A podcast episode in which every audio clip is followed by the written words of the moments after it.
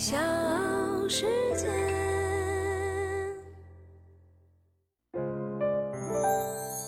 大咖故事，故事舅舅，越说越有。各位好，欢迎收听今天的大咖故事，我是唐莹。今天的这一期呢是加更版，嗯，我要和大家一起来说一说在金牌背面这些运动员们的辛酸苦辣。如果你喜欢我的这个专辑，那么也可以搜索“大咖故事”来进行订阅，或者呢直接搜索主播唐莹加关注就可以了。我不知道还有多少人能够记得2004年雅典奥运会女子75公斤级举重比赛，韩国选手张美兰和我们中国选手唐功红之间的竞争是出现了白热化。当时在抓举比赛当中呢，唐功红是抓出了一百二十七点五公斤。这个成绩是落后韩国选手整整七点五公斤。那么在挺举当中，可以说他退无可退，只能在挺举的时候挑战惊人的一百七十二点五公斤。好在呢，挑战成功了。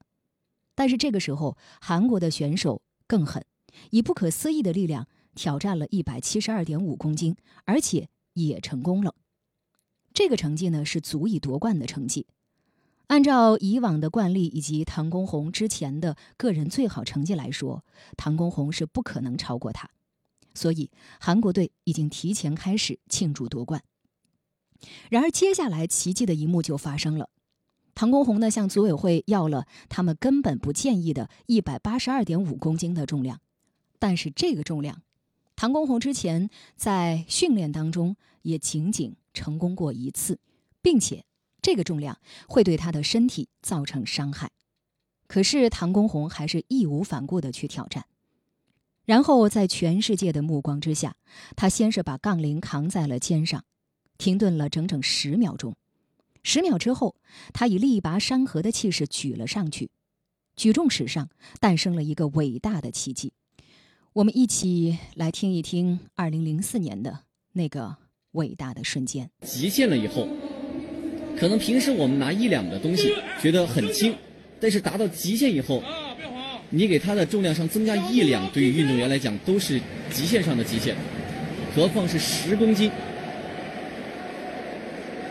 果然，唐国红是加到了一百八十二点五，要为冠军而搏了。唐国红在平时的训练当中，一百八十二点五公斤只举只成功过一次，在训练当中只成功过一次。在今天不知道会不会给我们带来奇迹？体育之间成功了，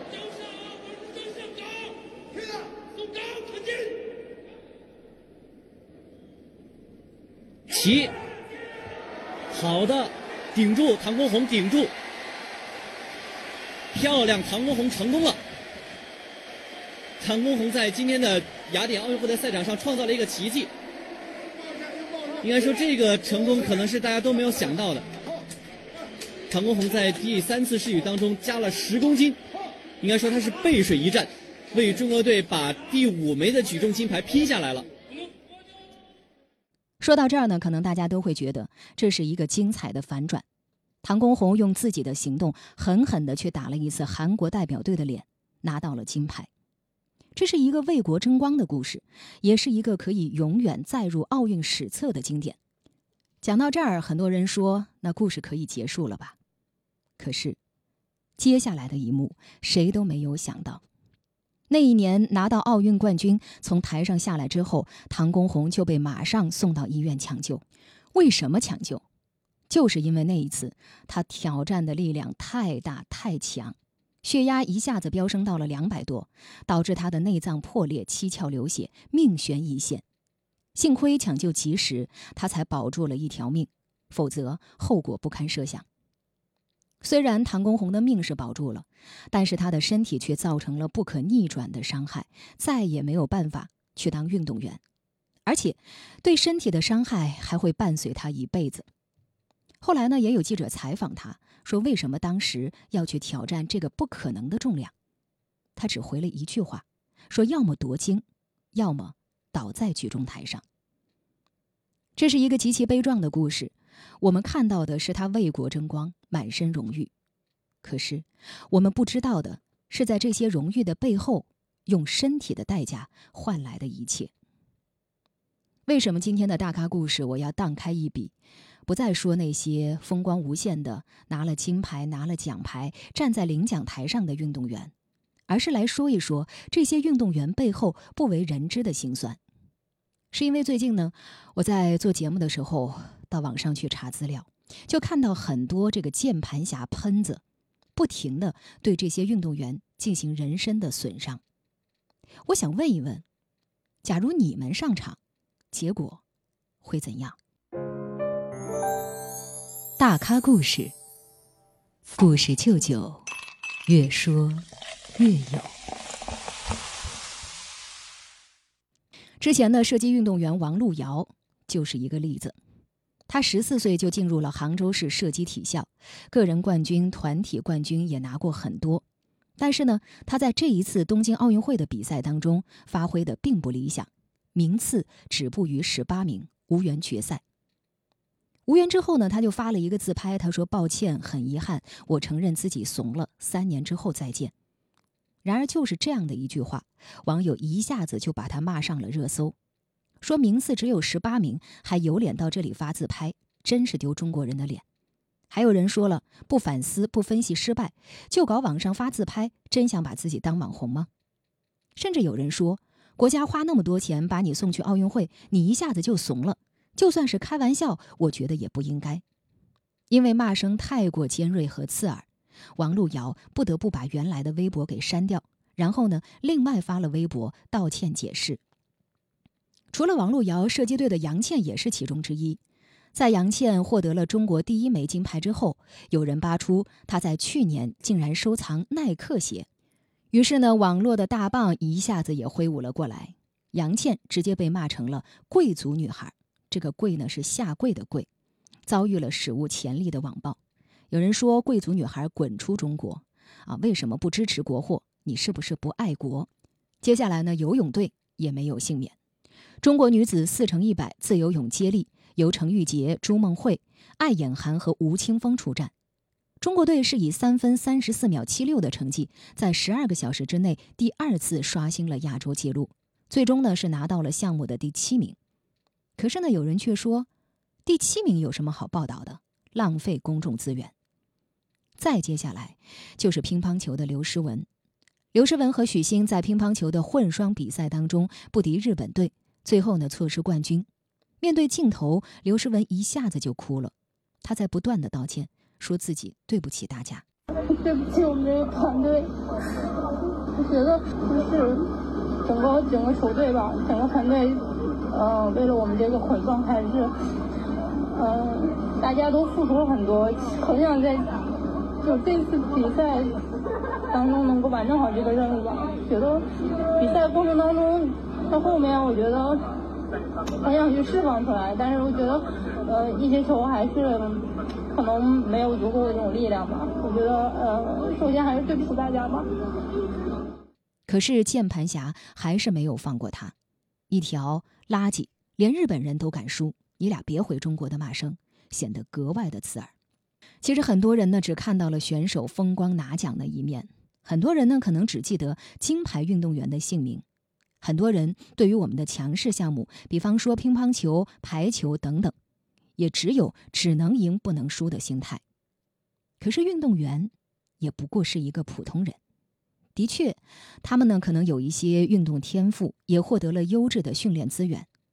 可是，如果没有超越常人的毅力，没有在一次次不行之后又一次次的站起来，没有那些你我根本不知的付出，他们凭什么站到赛场上？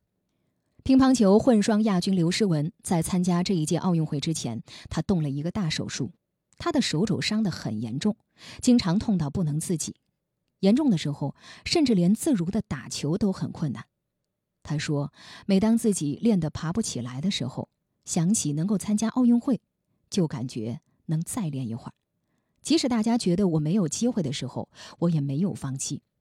我所有的愿望都和乒乓球有关。”尤其是他的那一句“只要让我赢球就行，我什么都可以不要，甚至连命都可以不要”，这句话的背后，难道不是心酸吗？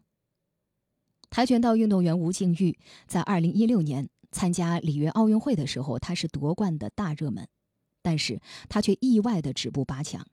在赛后的很长一段时间，她都没有能够从失利的巨大阴影当中走出来。里约到东京五年的时间，她怀孕、生育再复出。今年奥运，她第四次出征，无缘奖牌。在比赛结束之后，国际奥委会主席巴赫去拥抱了她，祝贺她是一个伟大的运动员和一个优秀的母亲。在比赛之后呢，吴静钰说：“我可能要告别这个赛场了，挺好。其实我期盼这一天已经很久了，还是很平静的。”可是呢，他在说这个话的时候，他眼角的泪水没有停止过。一个妈妈级选手的背后，这样的心酸，有谁能懂？作为上届卫冕冠军，女排也未能幸免。前三场比赛全部失利，提前告别了八强。即便后面三比零击败了意大利，三比零战胜了阿根廷，也还是被一些网友喷成了筛子。主教练郎平在结束了对意大利的比赛之后，也一度哽咽，说明我的工作还是没有做好，没有做到位。但是球迷一直不离不弃，非常感谢。但我觉得其实干的真的是太累了，啊，也应该休息休息。大咖故事，故事舅舅，越说越有。这里是大咖故事，我是唐莹，欢迎各位的收听和订阅。你可以搜索“大咖故事”，也可以搜索主播唐莹加关注。今天说这个话题呢，我想有一个人不得不提，那就是唯一的一枚奥运一百一十米栏的金牌得主刘翔。二零零八年北京奥运会枪响的那一刻，刘翔万众瞩目。这个曾经被称为“中国飞人”的他。并没有像人们想象当中遥遥领先，而是跑了几步之后，就在一瘸一拐当中撕下了身上的号牌，落寞地走了回来。从来没见他上不了之前是这个表情，这一枪也可能是他人生经历当中最艰难的一枪，非常挫折。刘翔退出了比赛。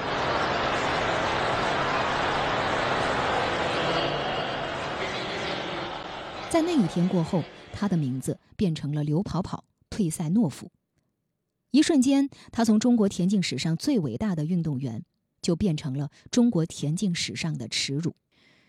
有人骂他是奥斯卡金像奖最佳男演员，甚至还有一些体育专业人士都说：“假如是我，我走也会走到终点。”包括零四年雅典，那跨栏刘翔，我那时候在珠海，我一直记得，嘣一下子我就床上跳起来了。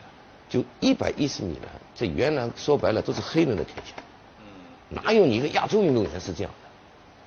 噔噔噔噔噔噔噔，就这样过去了。啊，那我给你哪壶不开提哪壶啊？那就是刘翔最后那个咱叫折翼吧，啊，就是那次的那个行为。要是你呢，在当他当时那种脚伤的情况，我我我们在开玩笑说，我宁可体现奥林匹克精神，一声发令枪响，我不推栏架。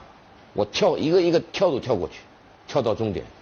这个时候开玩笑，我们说死你也得死在战场上。面对刘翔的退赛，大多数人是不理解，大多数人是不停的说他：“你是个懦夫。”可是又有多少人知道刘翔为什么会退赛？其实零八奥运会的时候，刘翔跟腱断裂，连走路都很困难。他在一瘸一拐当中，含着眼泪亲吻了栏杆。最后落寞的在骂声当中退出了赛场。之后的那些年，刘翔的身上背负的骂名和攻击，就像潮水一样，给他的身心造成了巨大的伤害。他不敢回击，不敢说话，也无法回击，只能是找一个无人的角落，落寞的去舔舐伤口，无比悲凉的淡出大众的视野。所以你身上有多少伤？还好，就是就是主要是跨栏留下的伤，这个，然后还有跟腱。嗯。跟腱那条，嗯，这个复健是不是要花很长时间？嗯，一年。一年。对，我里面给我打了四个钉子，四个钉子，然后就变成我的骨头了。当时断的时候，你有是听到啪一声，然后你知道说哇，事情大大。没有，当时因为当时断的话，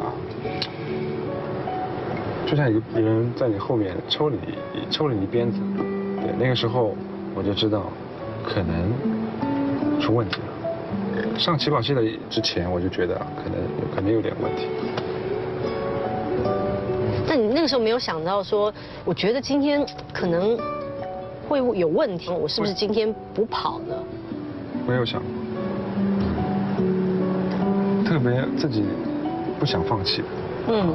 也也也不会放弃，大家都那个当时对我的也也比较比较比较看好吧，嗯，也没有想过，哎，人家怎么会不能比啊？因为他们也接受不了，他们真的接受不了啊。其实我站在起跑线那一刹那，其实当时我脑子就是在想，今天有可能跟腱会断，因为事事先因为训练的时候，这个脚啊就是问题很大，就是基本上。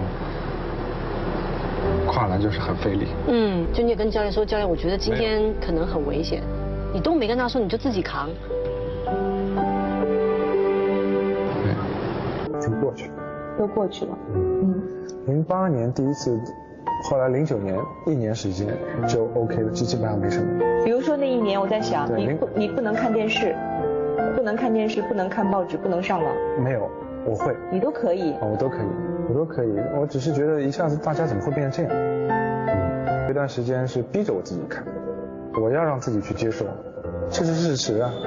然后这是过去的事情，你必须得把它记住。就包括很多事啊，很多人啊，就可以让自己看清看清楚。对，而且一些呃，包括冷嘲热讽啊，包括很多。有朋友对你说的话啊，就说你还行不行？不要硬撑，不行就退了。想过谁能够揍我一顿，让我感受一下这种疼痛的感觉啊，就觉得自己有点有点不太对啊，就觉得啊，谁揍我一点，揍我一顿把我给给给扇醒了啊，没有人可以帮你。然而在刘翔之后。中国在男子一百一十米栏这个项目当中再无他人。我们回过头再去看一看刘翔的成绩。刘翔参加过四十八次世界级田径比赛，拿过三十六枚金牌、六枚银牌和三枚铜牌。他是唯一一个在直线跑道上真正打败了黑人的运动员，创造了连白人都没有做到的记录。这样的荣誉前无古人，至今也没有来者。可是很多很多人，永远只记得他在二零零八的那次退赛。毁掉刘翔的不是对手，不是残酷的赛场，而是喷子们的口水。奥运赛场，很多人只记得我们的优势项目：乒乓球、羽毛球、跳水、射击、举重等等等等。而那些在赛场上突破自我、创造佳绩的，又有几人能知道？比方说，之前获得女子八人单桨有舵手铜牌项目的八个姑娘，你能叫出几个人的名字呢？的确，我承认，网友们甚至是有些喷壶们都是热爱体育的，都是希望我们的选手能够取得佳绩、为国争光的。但是，体育精神是什么？难道不是重在参与、享受体育吗？不是挑战自我、突破自我、更高、更快、更强吗？